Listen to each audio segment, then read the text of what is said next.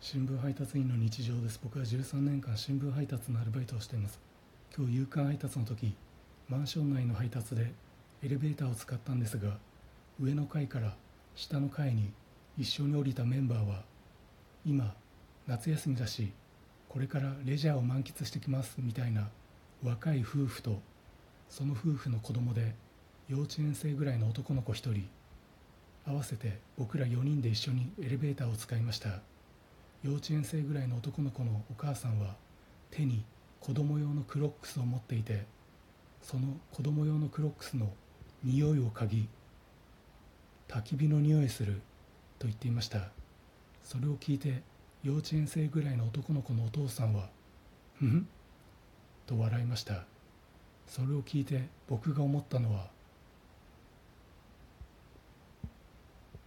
子供用のクロックスってあるんだ